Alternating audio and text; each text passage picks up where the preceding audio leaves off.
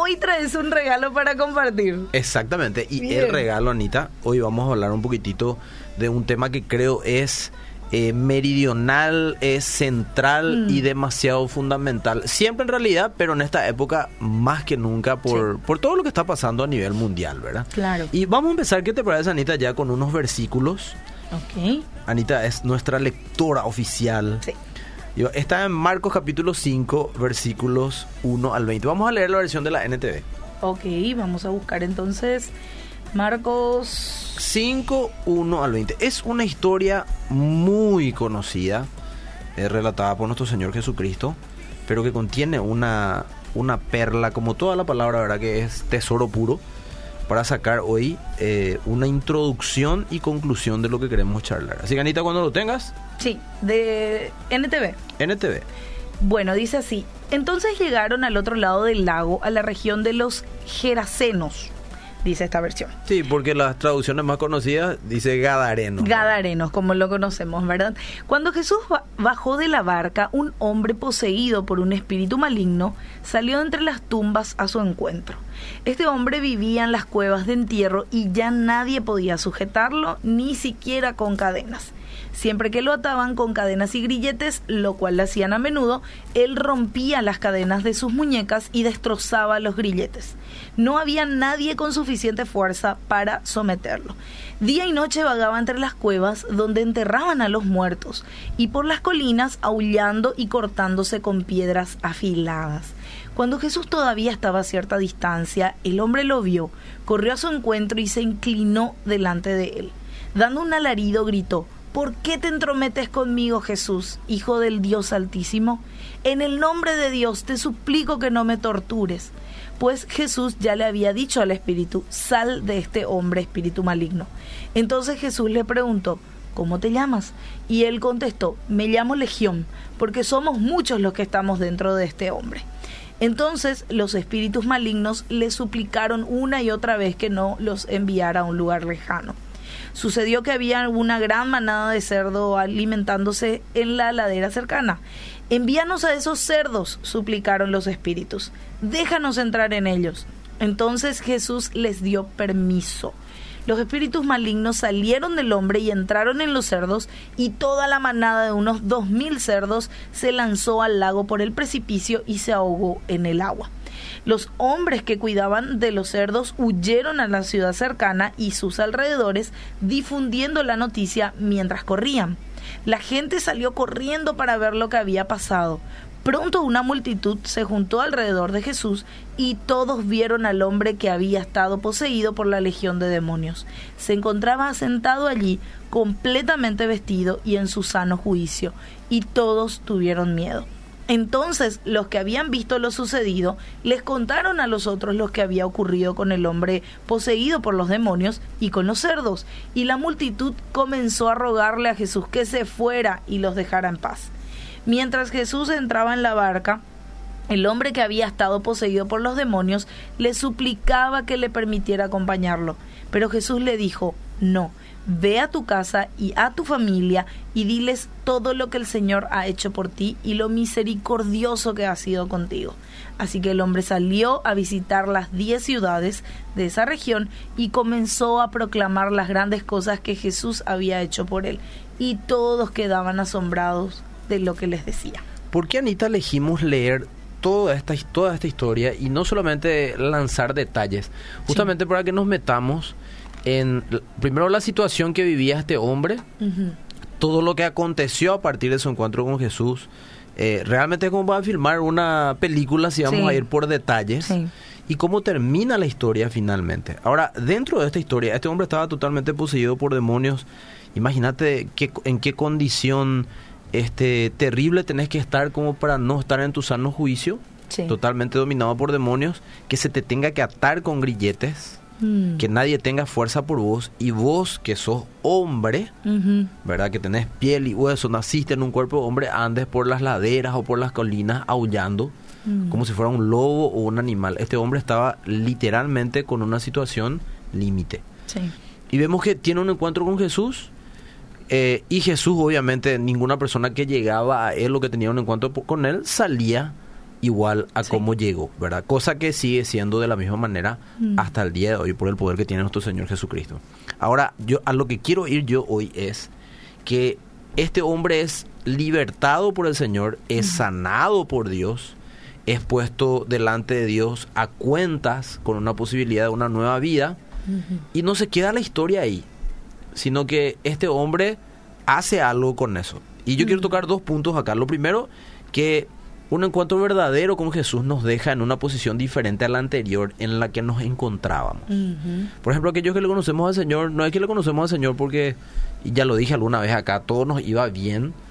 Y dijimos, me va todo tan bien en la vida y soy tan bueno que le necesito a Jesús nomás ya, ¿verdad? Entonces voy a ir a una iglesia y entregarle mi corazón al Señor, ¿verdad? No funciona así. Normalmente eh, el hombre por, por su condición caída tiene que estar en una situación límite y a veces ni siquiera en esa situación límite eh, abre su corazón a la verdad de Dios. ¿verdad? Todavía no escuché una situación así como la que mencionaste, la anterior. ¿verdad? Por eso, yo conozco gente que, que murió y eh, murió renegando contra Dios o no queriendo abrir su, su corazón a Dios, ¿verdad? O sea, imagínate qué mala condición espiritual y emocional debe tener una persona para llegar a ese punto. Sí. Pero la mayoría tenemos que estar muy golpeados, eh, ya en una situación extrema como para decir, bueno, voy a abrir lo que es mi corazón al Señor, oye, a lo que alguna vez escuché a ver si funciona este tema, ¿verdad? Y la mayoría llegamos así al Señor, aquellos que no nacimos en un lugar donde conocían de Dios y nos hablaban del Señor a través de su palabra y demás Sí. cosas. Bueno, este hombre tenía esa situación. Mm. ¿Y, ¿Y qué pasa con él? Él vemos que la condición antes del encuentro con Jesús, eh, posterior en este caso, en la que se encontraba, no era la misma en que Jesús la había encontrado a él. Y hay un versículo que vos leíste que está en el versículo 15 del capítulo 5 de Mateo, eh, perdón, de Marcos, Sí. que dice, pronto una multitud se juntó alrededor de Jesús y todos vieron al hombre que había estado poseído por la legión de demonios. Fíjate este detalle, todos vieron, porque conocían cuál era su condición anterior. Anterior, sí. Era famoso él por, por cómo vivía. Mm. Y dice, se encontraba sentado allí, completamente vestido y en su sano juicio. Y todos tuvieron miedo. Y acá yo agarro tres cosas que acá dice de una, de una condición física, visual, pero que tiene también un contexto espiritual. Claro. Por ejemplo, dice, se- le encontraron allí sentado. Este hombre estaba en una posición diferente.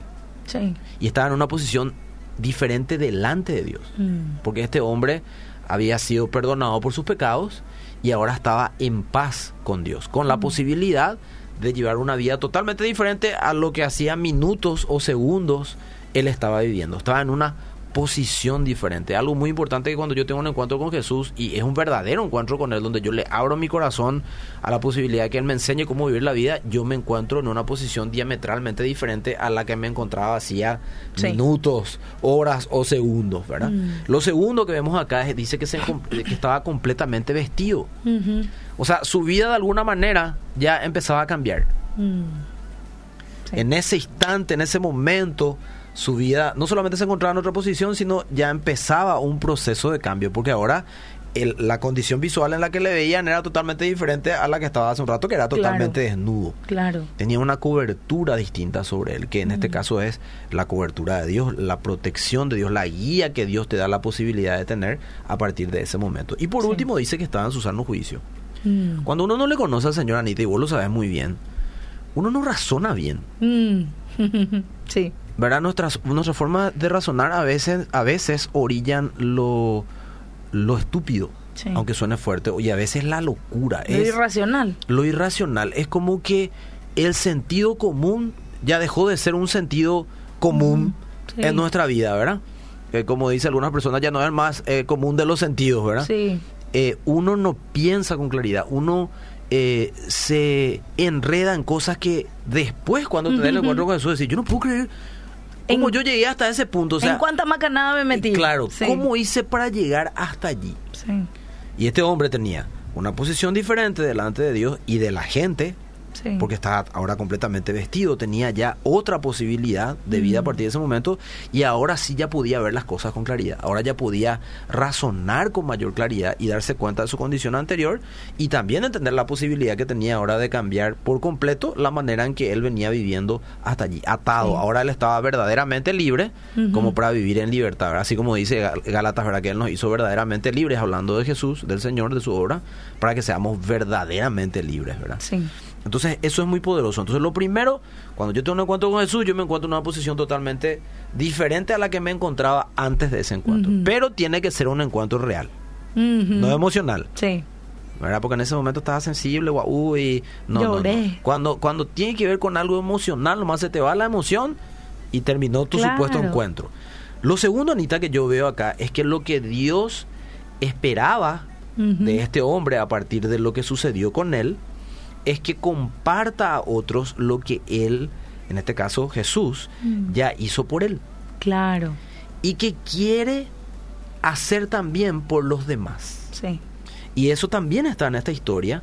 En Marcos capítulo 5, en los versículos 18 al 20, Anita leyó y dice, mientras Jesús entraba en la barca, el hombre que había estado poseído por los demonios le suplicaba que le permitiera acompañarlo. O sea, Mm. no- era tan maravilloso, increíble lo que Jesús hizo por él que le decía, déjame ir contigo, yo te quiero seguir a vos por donde Sí. vayas, yo quiero estar contigo, yo te debo toda mi vida. Claro. Que entre paréntesis es un tema interesante. Hay mucha gente que le debe la vida literalmente al Señor, no solamente Sí. porque le dio la vida para nacer, sino por lo que por misericordia hizo por él y aún así no le quiere seguir.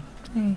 Donde Quiere seguir en lo abundó, donde abundó el pecado, abunda la gracia y, y Y vemos fíjate que no dice que abunda la gracia, sobreabunda. sobreabunda, cierto, cierto. O sea, es impresionantemente Mm. grande el favor que Dios te hace. Por eso que eh, regresamos, eh, quizás vemos eh, testimonios de repente que cambiaron, pero al 100%, Sí. y vemos esa pasión. Y, y a veces yo creyente que quizás no tuve un testimonio de conversión quizás tan así profunda, estoy nomás sentadito, ¿verdad? Sí. Y vos Cuando sabés- debiera ser lo contrario. Vos sabés que es impresionante eso. La gente que eh, Dios hizo un milagro y le rescató de algo que Mm. nosotros podemos llamar terrible, esa gente se agarra del Señor de una manera increíble. Sí. Primero porque sabe de dónde le sacó Claro. y no quiere volver allí, Sí. ¿Verdad? Y segundo porque entiende que solamente Dios lo pudo haber hecho. Mm. Y sin embargo hay una contracara, gente que conoce al Señor desde hace muchos años, que no estuvo al límite de nada y que a veces hasta pareciera querer eso del cual ¿Verdad? los otros nunca más quiere volver. Sí. ¿verdad? Es increíble. No sé qué me dijo quieren ahí, pues escuché yo un... El hijo y del a veces pastor. pasa, pero yo no quiero hablar mal de los hijos de pastor, Claro, ¿verdad? no. Pero pasa Eh, mucho. yo creo que ella lo dice Keren- por su Keren experiencia. es hija de pastor y él- Claro. ella puede hablar con autoridad. Claro, claro. ¿Verdad? Pero qué, qué utopía, ¿verdad? Este no Mm. quiere volver nunca allá. Y este que siempre escuchó del Señor, como que quiere probar primero eso. Y Mm. normalmente cuando se hace tecla, ahí dice, ¿por qué no hice caso de lo que había ya eh, escuchado? Aprendido, eh, sí, más o menos así, ¿verdad? Entonces, ese es un es una utopía que yo veo, ¿verdad? Mm. Entonces, ¿por qué hicimos esta introducción? Porque hoy queremos hablar de la importancia de que compartas el regalo que Dios te dio. Sí. La salvación es un regalo de Dios. Anita, yo y todos los que conocemos Señor no merecíamos la posibilidad de ser perdonados por nuestros pecados y de tener una vida eterna con el Señor. Merecíamos Sí. el juicio, porque vos decís, no, pero ¿por qué yo juicio si yo, yo soy bueno? No, vos tenés Mm. una naturaleza que viene de generación en generación en vos, que tiene la tendencia a hacer el mal. Sí. Y no, creo, está, no está natural en el hombre el hacer el bien. Y creo que eso es lo que no valoramos. En realidad, el mayor milagro es la salvación. Totalmente. Nosotros Sí. a veces queremos que Dios nos bendiga acá en la tierra, porque qué mayor bendición que una vida eterna con Él. Mm, ¿verdad? Y una, una vida donde ya no va a haber dolor, donde ya no, no- donde no va a haber tristeza, donde ya no va a haber afanes, eh, todo, todas aquellas cosas que hoy son parte, eh, violencia, toda eh, injusticia, Sí. todo lo que golpea al mundo, que es parte del sistema del mundo. Ahora, ¿eso significa que Dios no te quiere bendecir acá? También te quiere bendecir acá, pero Mm. el mayor regalo no es ninguna bendición humana que vos puedas tener acá, porque vos te morís y no llevas nada de eso. claro. La mayor bendición que vos tenés es esa eternidad con Dios y no una eternidad en el infierno. Claro. claro. ¿verdad? Eso es un regalazo. Ahora, aquí en la tierra Dios te quiere también dar eh, bendiciones, Sí. ¿verdad? La sanidad es un beneficio que Dios te quiere dar. Eh, el, el tener una un mejor pasar, no significa ser millonario, pero ser más inteligente en cómo utilizar tus recursos Sí. eh, y cómo vivir un mejor momento acá en la tierra, por llamarla así, también es algo que Dios te quiere dar. Y podemos enumerar un montón de cosas. La paz con tus enemigos también te lo quiere dar. Eh, montón de cosas. Eh, El estar en paz en medio de las circunstancias que te puedan rodear eh, en este mundo, como la pandemia y la incertidumbre, son Sí. beneficios que Él nos quiere dar a nosotros. Pero Él quiere que cuando vos y yo recibamos ese regalo, vos no te quedes con ese regalo Claro. Sino que también lo compartas a otros porque es lo que Dios también quiere hacer con otros, lo que quiere hacer con todos en realidad. Por eso la Biblia habla de, de gracia nosotros recibimos y. Él quiere que esa misma gracia nosotros le demos a otros. Sí. Ahora, hay un dicho que a mí me encanta, Anita, que dice que nadie que tiene algo bueno en la vida no lo comparte. Mm, Y eso es cierto. Cualquier cosa que vos te parezca buena, vos lo querés compartir con todo el mundo, ¿verdad? No sé, te compraste un auto nuevo, a todo el mundo le querés mostrar tu auto. Eh, te casaste, a todo el mundo le querés mostrar con quién te casaste. Eh, tenés una hija, a todo el mundo le querés mostrar a tu hija. Tenés un nuevo trabajo y ganas mejor, a todo el mundo querés contarlo. O sea, todo lo que nosotros vemos Sí. como bueno, lo queremos compartir y de hecho lo hacemos. Sí. Ahora la pregunta es, ¿por qué no lo hacemos así con Jesús? Sí. Y en este tiempo de, de- de que mucha gente anda muy desesperanzada, este, donde hay muchísima gente que las defensas le bajan por el miedo, Mm. donde hay muchísima gente que está desesperada porque no ve un mayor porvenir por lo que dicen las noticias, eh, hay- hay- esa gente necesita conocer al Señor. Sí. Esa gente necesita que nosotros le compartamos nuestra experiencia con Dios. Y como nosotros no somos diferentes a ellos, tenemos las mismas luchas, tenemos los mismos inconvenientes, eh, no es que no tengamos problemas, Sí. pero estamos en paz en medio de esos problemas porque ya sabemos cómo Dios actúa en nosotros y a favor de nosotros y sabemos lo que nos espera también en el futuro. Mm, Y eso te da una paz y una tranquilidad. Y como siempre hablamos para hacer los ajustes cuando ahí medio está medio atarantado mentalmente, no, no, no, no, yo me voy a ajustar conforme a lo que yo sé, Sí. ¿verdad? Entonces, ese es el regalo que Dios quiere que nosotros hoy también demos a otros. Y en base a eso, yo saqué algunas cositas rápidas. Por ejemplo, es mi responsabilidad compartir el amor de Dios a otros y luego modelarlo con mi ejemplo. Ah, claro. O sea, no es solamente yo le hablo a Anita del amor de Dios, pero y después él me ve, esa persona a mí, yo soy un desastre que yo digo conocer al Señor, sino yo le modelo lo que ese amor produce en mí y lo que a través de mí produce también para otros. Sí. Modelar, ¿verdad? Debería ser el resultado, Anita, que es lo que vos dijiste, natural de la gracia inmerecida derramada sobre nosotros por Dios. Entonces, esto es algo muy práctico que yo tengo que entender. Yo no sé si tenés mensaje, pues estás mirando por allí. No, estaba buscando justamente este una frase de San Francisco así que siempre impacta mucho. Predica y si es necesario habla. Ahí está, esa misma. Claro, porque yo necesito modelar la obra de Dios en mí. Que es también otro problema. Hay gente que entiende que tiene que compartir de Dios y lo habla, pero no lo modela. Mm, Entonces después muchos no quieren saber nada de Dios porque nosotros somos un falso ejemplo de Dios. claro. ¿Verdad? Porque acuérdense que cristiano significa pequeño Cristo, o sea, Sí. un imitador de Cristo. Entonces yo necesito hacer eso. Ahora, eh, predicar es una palabra que nosotros escuchamos mucho. Mm, ¿verdad? Predicar. Eh, y yo quiero entrar en ese punto, ¿verdad? Por tiempo. Yo necesito compartir a otros de ese regalo, lo que Dios hizo en mi vida, mostrar a otros que también lo quiere hacer por ellos. Ahora, ¿por qué yo necesito compartir ese regalo a otros, Anita? Primero, porque es una orden de Dios para mí.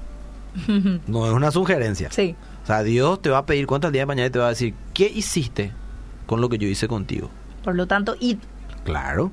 Mateo capítulo 28, 28. versículo 20 dice, ¿verdad? Id y haced discípulos. Mm. Y fíjate que agrega el Señor a todas las naciones de la tierra. Ay, pues yo no sé si voy a viajar por todo el mundo, pero tenés muchísima gente alrededor tuyo que son como naciones que necesitan escuchar del amor de Dios y de la obra que Dios quiere hacer en ellos justamente por ese amor. me llama la atención que en el, en el pasaje que leímos de Marcos 5, Sí. le dijo, no, ve a tu casa y a tu Bueno, familia. y eso te quería decir justamente, ¿verdad? Y gracias por decir eso, porque eh, vemos que le dice, ve a tu casa y a tu familia, y dice, y diles lo que el Señor ha hecho por ti, y lo misericordioso que ha sido contigo, porque ninguno de nosotros merecemos que Dios haga una obra de amor por nosotros. A veces yo escucho a la gente dice, si Dios es amor, Él tiene que hacer tal cosa conmigo. No, Dios no está obligado a hacerlo, ya que el hombre conscientemente decidió alejarse de Dios. Claro. Pero Él te ama tanto que Él lo quiere hacer. No está obligado, pero Él lo quiere hacer. Al contrario, Él tendría que estar pero recontra enojado y podrido de nosotros al ver cómo continuamos manejando nosotros la tierra, ¿verdad? Sí. ¿Y qué dice después? Así que el hombre salió a visitar a las 10 ciudades, porque esa zona donde él estaba se llamaba Decápolis, Sí. porque estaba formada por eh, un conjunto de 10 ciudades. Y dice que cuando le dice esto Jesús, Jesús le dice a él que comparta eso y él va a las 10 ciudades. ¿Y qué hace? Dice, comenzó a proclamar las grandes cosas que Jesús había hecho por él. Todos aquellos que conocemos a Jesús tenemos algo para contar. Siempre. No me digas lo, no, yo no tengo, tengo que, tengo- mi vida tiene que ser un desastre en el mundo para poder contar algo. No, todos tenemos algo para contar. Y eso no es eh, exclusivo o exclusiva labor de un pastor, un sacerdote, es de todos. Aquellos en los cuales Dios hizo una obra de amor. Pero y, yo no sé predicar, te dicen por ahí. y- y a eso vamos a ir justamente. Bien, Anita, Bien, me introdujiste. estoy- estoy conectada, Entonces, estoy conectada. Sí, señora. Lo primero entonces es, ¿por qué yo debo compartir ese regalo de- de- del amor, de la obra de Dios en Mm. mí a otros? Porque es una orden y no una sugerencia. Lo segundo, porque si yo no lo hago, ¿quién lo va a hacer? Y la Biblia dice que las piedras van a hablar, Eh, si es que nosotros no hablamos. Pero a vos Dios te encomendó eso. Es así es. una orden. Y hay un famoso versículo, Anita, te lo leo yo por tiempo porque te voy a dejar lo último a vos. Romanos 10, 13 al 15 dice en la versión de la NTV, pues todo el que invoque el nombre del Señor Mm. será salvo. Pero ¿cómo pueden ellos invocarlo para que los salve si no creen en Él? ¿Y cómo pueden creer en Él si nunca han oído de Él? Y aunque no creas, hay muchísima gente que no escuchó de la manera correcta lo que Dios quiere hacer con tu vida Sí. y lo que está dispuesto a hacer por amor a vos. ¿Y cómo pueden oír de Él a menos que alguien se lo diga? ¿Y cómo irá alguien a contarles sin ser enviado? Por eso las escrituras dicen qué hermosos son los pies de los mensajeros que traen las buenas noticias. Y Dios espera que esos mensajeros seamos nosotros. Mm. Contemos lo que Dios hizo por nosotros y también que quiere hacer por vos. Ahora, la palabra clave acá es predicar. ¿Y qué es lo que es predicar? Estar en un púlpito, en una iglesia física, en un atril y desde ahí hablar. Tiene un No. micrófono. No. No es la esencia de lo que significa predicar. Sí. Vos sabés que yo encontré que predicar es persuadir a alguien sobre algún asunto o cuestión. Mm. Persuadir a alguien sobre algún asunto o cuestión. Ahora, ¿qué es lo que es persuadir? Es inducir o convencer a una persona en creer a- o hacer algo. Mm. Vuelvo a leer, es inducir o convencer a una persona en creer o hacer algo. El término persuasivo es usado como adjetivo para indicar al individuo que posee dotes o capacidad per- para persuadir. Ahora acá hay algo interesante, yo no puedo convencerle a nadie de cambiar su vida. Mm. Esa es una facultad del Espíritu Santo que actúa en mí, porque dice la Biblia que Él es el que convence a las personas de pecado, de justicia y de juicio. Así es. Pero cuando yo decido compartir este regalo, ese poder se activa en mí. Y yo tengo un poder que no es natural, Sí. que hace que la gente me quiera escuchar y que la gente me quiera mirar también, Mm. para imitar. Y ahí está la posibilidad del milagro de Dios. Quiere decir que en mí el poder del Espíritu Santo hace que yo tenga la capacidad finalmente, y Anita es un don de persuadir a otros del error. Porque finalmente pecado es eso, errar el blanco, es Sí. un error, ir por el camino incorrecto. Y fíjate, agregamos para ir terminando. El término eh, dice, la persuasión es el juicio que se forma a través de un fundamento. ¿Y cuál es el fundamento que nosotros tenemos? La obra de Dios en nosotros, no es algo que nos contaron, sino que nosotros lo vimos en nuestra vida, cómo nos cambió. Sí. Y obviamente también el otro fundamento que tenemos es la palabra del Señor, Sí. sus enseñanzas. La persuasión es la capacidad, Anita, o habilidad que alguien dispone para cambiar la actitud o comportamiento de una persona o un grupo de personas hacia una idea, objeto o personas a través del uso de palabras, sentimientos o razonamientos. Y en nuestro mundo hay muchas ideas erradas que todo el día escuchamos que giran y que hacen que la gente se golpee y lo llevan o lo lleva a situaciones límites Mm. donde su vida queda literalmente destruida. Mentiras, ideas que son mentiras y que alguien necesita explicarle y decirle a la gente esto es lo correcto. No porque yo te lo diga, sino porque a mí me cambió la vida Sí. porque funciona. ¿Y por qué funciona? Porque es la verdad de Dios para el hombre, ¿verdad? ¿Qué más persuasión es diferente a coacción o imposición? Mm. Y acá es importante entender eso, porque yo no te puedo obligar a vos a cambiar. Claro. Pero sí estoy obligado por Dios a compartirte la verdad para que vos decidas si quieres tener ese cambio o no. Mm. Eso es predicar. Y me encanta como dice acá, ya que persuasión es convencimiento de una persona a través de reflexiones o argumentos. Y la persona persuadida actuará sin el miedo o una reacción agresiva u ofensiva. Eh, en cambio, la coacción o imposición logra su objetivo por medio de tu fuerza. Mm. A mí nadie me obligó a vivir lo que yo vivo hoy. Yo Sí. tuve que decidir cambiar. Y no me arrepiento porque es la mejor decisión que tomé en mi vida. Dios literalmente me cambió la vida y ese cambio me da a mí la posibilidad también de esta noche poder hablarte de que Dios cambia vidas y de que es increíble cómo funciona tu vida a partir de ese momento. Sí. Eso es lo que Dios quiere hacer contigo, que entiendas la vida desde otra perspectiva, desde la perspectiva única de tu Mm. creador. Entonces, para terminar, Segunda de Corintios 3.2 dice en la versión de la Reina Valera, y Anita, si vos puedes buscar mientras tanto, Mateo capítulo 28, 19 al 20, que es lo que mencionamos hace rato, vamos a leer en la versión de la NTV. Fíjate, Anita, mientras buscas eso, Mateo 28, 19 al 20 dice en 2 de Corintios 3.2, nuestras cartas son ustedes Mm. escritas en nuestros corazones, conocidas y leídas por todos los hombres. Para que tu predicación tenga persuasión, la gente tiene que ver que funciona en vos. Claro. Y para eso la gente te tiene que mirar. Mm. Vos tenés que modelar lo que estás hablando. Si yo le hablo a alguien de que la economía guiada por Dios funciona, yo tengo que mostrarle en mi vida que funciona. Si yo digo que tal producto funciona, pero no lo puedo ver funcionando, entonces no, para mí no va a funcionar. Y funciona. Ahora Mm. no funciona de la manera que el mundo espera, Claro. pero funciona. Mm.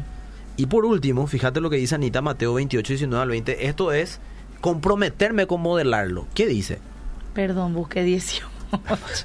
Está emocionada Anita. Perdón. Eh, 18, 28, 28, 19, 19 al 20. Dice, por tanto, vayan y hagan discípulos de todas las naciones, bautizándolos en el nombre del Padre y del Hijo y del Espíritu Santo. Enseñen a los nuevos discípulos a obedecer todos los mandamientos, perdón, todos los mandatos que les he dado. Y tengan por seguro esto, que estoy con ustedes siempre hasta el fin de los tiempos. ¿Y con quién está Dios hasta el fin? Hasta aquel que cumple esta comisión. Eso es muy importante que nosotros lo tengamos en claro. ¿Con quién está el favor de Dios y la ayuda de Dios? Con aquel que es obediente a su comisión, Sí. que es modelar a Cristo, ir y hacer discípulos, compartir ese regalo que tenemos. ¿Y por qué uso esta, este último versículo, Anita, para cerrar, donde elegí la traducción que diga hacer discípulos? Mm. Porque hacer discípulos pues tiene que ver con eh, modelar a otros algo que puedan seguir por imitación. No es un curso. No es un curso ni, ni una imposición de palabras. Mm. Eh, y escuché yo en los últimos días y me, me impactó tanto que dice que hay países como Dinamarca y otros países ya en el mundo, yo no sabía ese detalle, donde nadie puede disipular a nadie.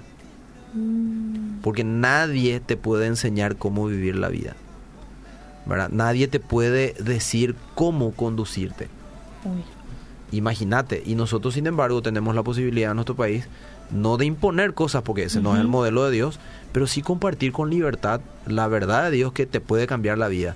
No porque lo escuchamos en algún lugar, sino porque lo hemos visto nosotros. O sea, vos, Anita, puedes des- testimoniar eso y puedes contar lo que Dios hizo y hace contigo. Quieren, lo puede hacer, lo puedo hacer yo. Y habemos cientos y miles de personas.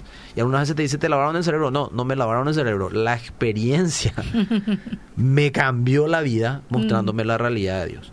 Entonces, por favor, es tiempo de que nosotros, todos aquellos que tuvimos una experiencia con Dios, que recibimos ese regalo de la salvación y hoy tener una vida, no sin problemas, pero una vida donde vemos que en medio de los problemas Dios sigue actuando con favor y amor hacia nosotros porque tiene un plan Mm. que nos enseñó y que nos está ayudando a caminar en fe. Entonces, ese regalo que yo tengo necesitamos compartirlo a otros para que Sí. ellos también tengan paz en medio de la tormenta, para que ellos tengan seguridad en medio de la incertidumbre y para que ellos puedan encontrar eh, lo que la gente necesita, seguridad de su futuro, en este caso en Cristo.